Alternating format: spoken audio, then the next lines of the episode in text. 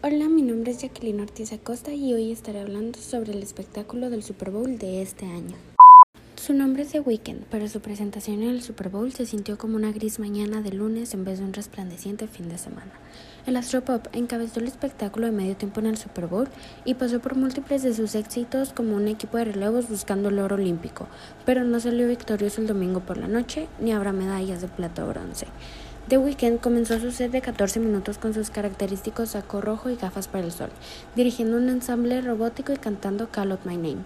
Su voz nasal que evoca a Michael Jackson brilló, especialmente en The Hills y Earned, pero la actuación se sintió como si estuviera diseñada para una típica premiación al estilo de los premios Billboard o los premios en TV a los videos musicales, no para el escenario Super Bowl.